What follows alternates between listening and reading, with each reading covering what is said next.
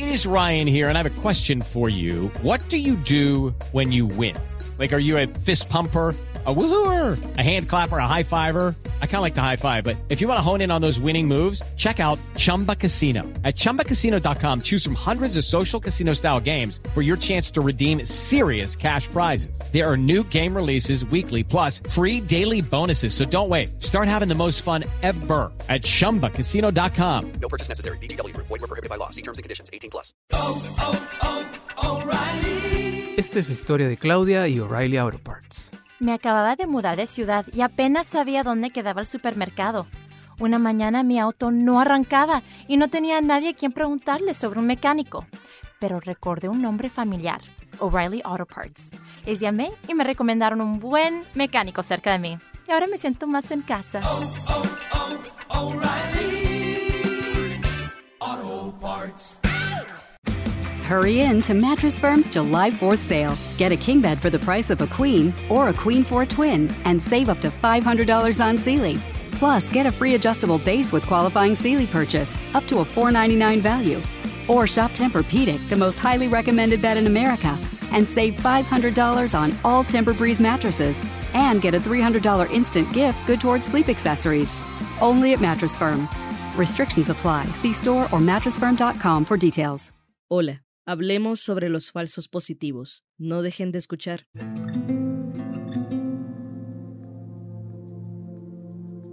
Todo lo que hacemos los seres humanos genera ciclos, y así como tienen un inicio, necesitan de un cierre. Cerrar ciclos es parte importante de la vida. Nos permite avanzar, transformarnos y crecer. No somos las mismas personas después de atravesar situaciones que nos marcaron emocional y psicológicamente, una relación amorosa, una tensión familiar, un fracaso laboral o estudiantil. Todos estos son ciclos cuyo cierre se puede lograr a través de un proceso de introspección, de reconocer lo que pasó como lo único que pudo haber pasado, de soltar, dejar ir. No hay un tiempo definido para cerrar los ciclos, durarán lo que tengan que durar. Algunos se cierran después de meses, otros después de años y lastimosamente hay ciclos que nunca se cierran porque es imposible dejar ir lo que pasó. Por eso, la verdad es parte fundamental de este proceso. La verdad nos libera, nos permite aceptar el pasado y transicionar. Por supuesto, habrá casos en los que será imposible acceder a toda la verdad y tendremos que aprender a vivir con ello, a cerrar el ciclo a pesar de las preguntas. Pero es tan difícil. Para José Luis Castillo, el padre de Esmeralda Castillo Rincón, quien desapareció el 19 de mayo de 2009 en Ciudad Juárez, México, cuando solo tenía 14 años, cerrar el ciclo ante tanta incertidumbre y tantas preguntas es casi que imposible. Cada año asiste a las manifestaciones del 8 de marzo llevando un cartel con una foto de su hija y un mensaje que dice, no me olviden, falto yo para Dolores Basaldúa y Mario Escobar, padres de Devani Escobar, la joven desaparecida cuyo cuerpo fue hallado el 22 de abril en la cisterna de un motel en México. ¿Y, y mi hija está muerta? El ciclo apenas se abrió y la búsqueda de la verdad marcará un proceso doloroso y difícil de cerrar. Y no sé qué hacer para las madres de falsos positivos de Soacha y Bogotá, quienes han denunciado desde 2008 la muerte de 19 jóvenes presentados como guerrilleros muertos en combate por el Ejército Nacional de Colombia. Este ciclo, que ha permanecido dolorosamente abierto desde hace 14 años, no se cerrará sin la verdad. Y aunque para muchos de nosotros y nosotras fue desgarrador y esclarecedor que 10 militares y un civil imputados por la Jurisdicción Especial para la Paz por su rol en los asesinatos reconocieran frente a toda Colombia su participación en los falsos positivos, para las víctimas permanece la pregunta ¿quién dio la orden? Esto es Impertinente. Mi nombre es Paula Cubillos. Quédense con nosotros.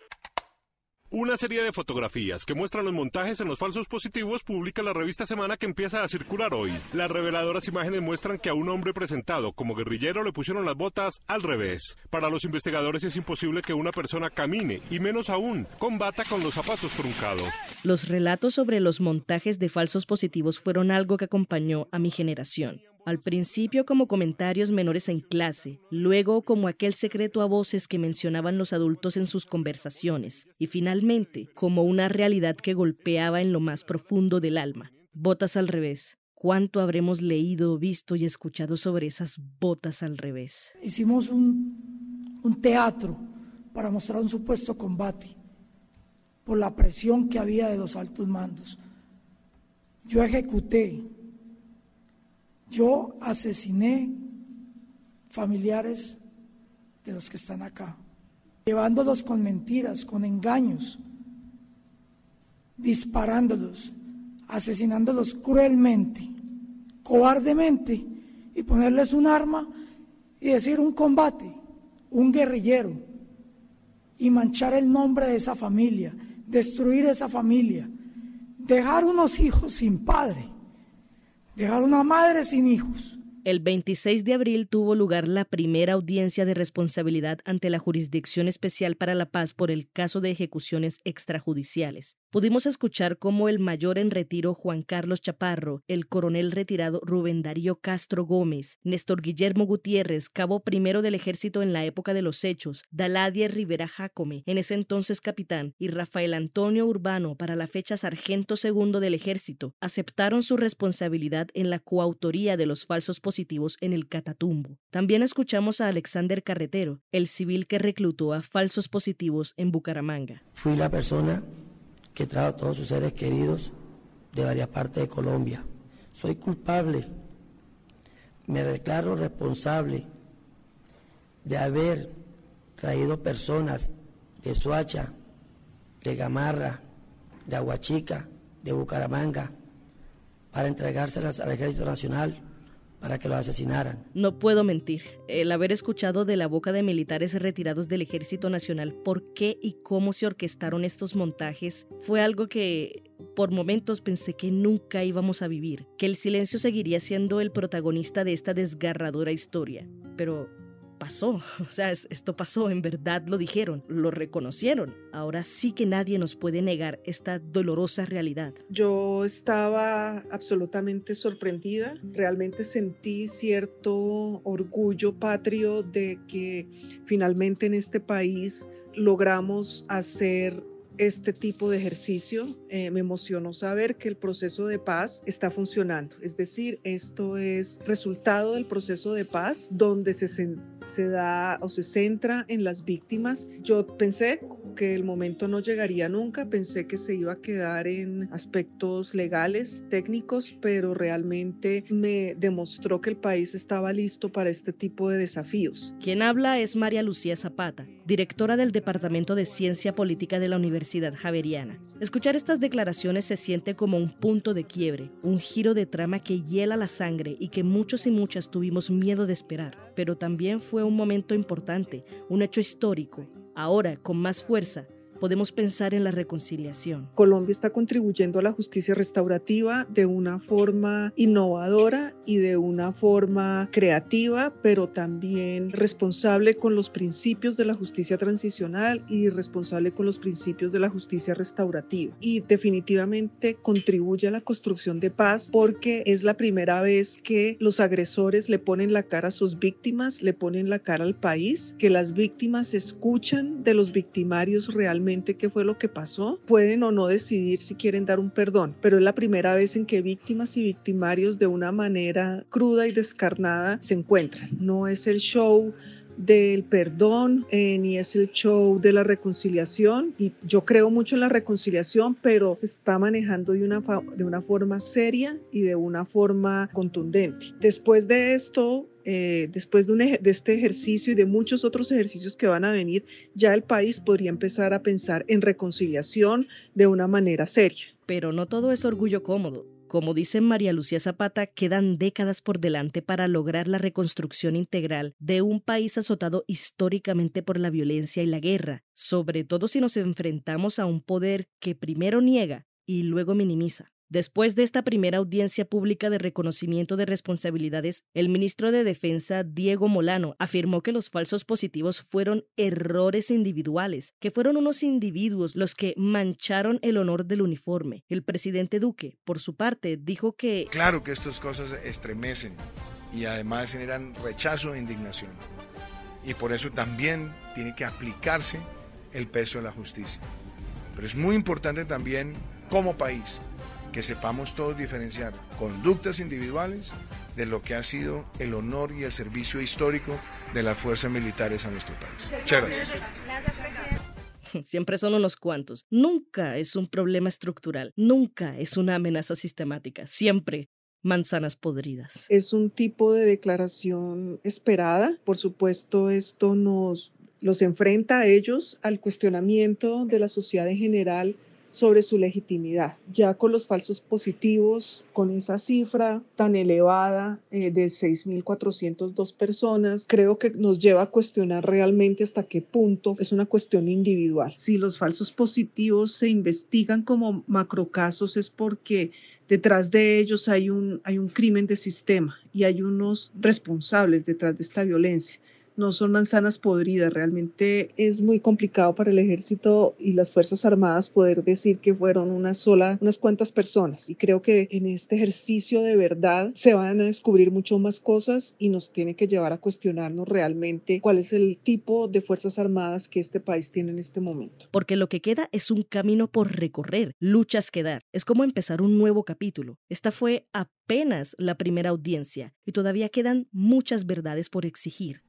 conciencia que por mi exigencia y por exigirle a mis subalternos estos resultados, fueron asesinados personas que nada tenía que ver con el conflicto armado, personas que eran campesinos y trabajadores de esta región del Catatumbo, como también jóvenes que fueron trasladados de otros municipios a esta región para ser presentadas como muertes en combate, creyendo en todo momento que lo que hacía estaba bien, porque la mayoría de estas personas creía estaban al margen de la ley y qué equivocado estaba. En esta intención de paz, reconciliación y reconstrucción, dimos un paso gigante, sí, y, y, nos estremecemos con los relatos de estos militares que declararon ante el país y a quienes hoy reafirmamos como fichas clave en el proceso de sanación. Pero las víctimas exigen más verdad, más esclarecimiento. ¿Y saben por qué? Porque es este camino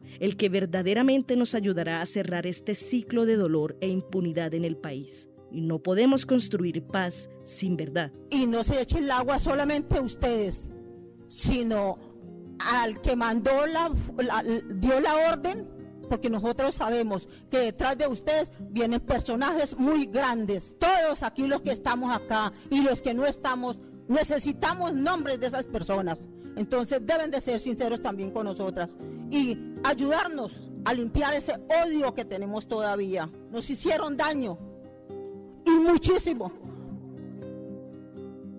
Curiosamente, Colombia está dando ejemplo a nivel internacional en justicia transicional, en justicia restaurativa. Sigue más verdad, sigue el reconocimiento del valor de las víctimas y en este caso de las madres de Soacha, de continuar trabajando de una manera tan decidida contra un sistema, contra unas instituciones que trataron de acallarlas, porque detrás de, ese, de esas exigencias hay cuestionamientos válidos que como colombianos tenemos que saber. Necesitamos que esas palabras trasciendan a cambios concretos en eh, los sistemas judiciales, eh, cómo se trabaja con las víctimas, pero sobre todo a nivel de las instituciones como las Fuerzas Armadas y en general las instituciones del, Estado. Queda la gran pregunta, ¿quién dio la orden? Yo creo que cuando se sepan los nombres y las cédulas de quienes dieron la orden, eso es algo que le debemos a nuestras víctimas le debemos al mundo. Muy importante trabajar en la educación, que la gente,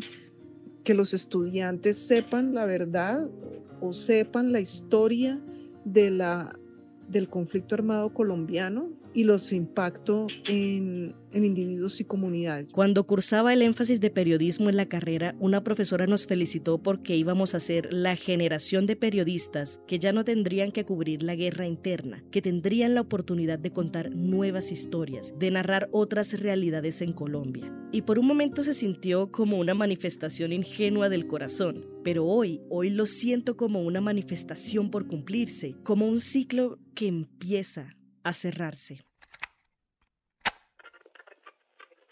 Este fue el episodio 26 de Impertinente, el podcast de opinión del espectador. Si quieres escuchar más, entra a www.elespectador.com o a tu plataforma de streaming favorita. Agradecemos a María Lucía Zapata por participar en este episodio. La producción edición estuvieron a cargo de Paula Cubillos.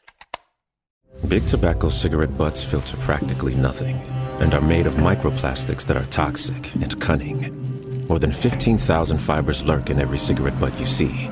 Could they harm your families? Quite possibly. They could end up inside of you, your bodies, their prey. New studies even indicate possible links to mutations in DNA. An evil lie with the future's worth of harm. To the world, now you know, so sound the alarm. Learn more at undo.org.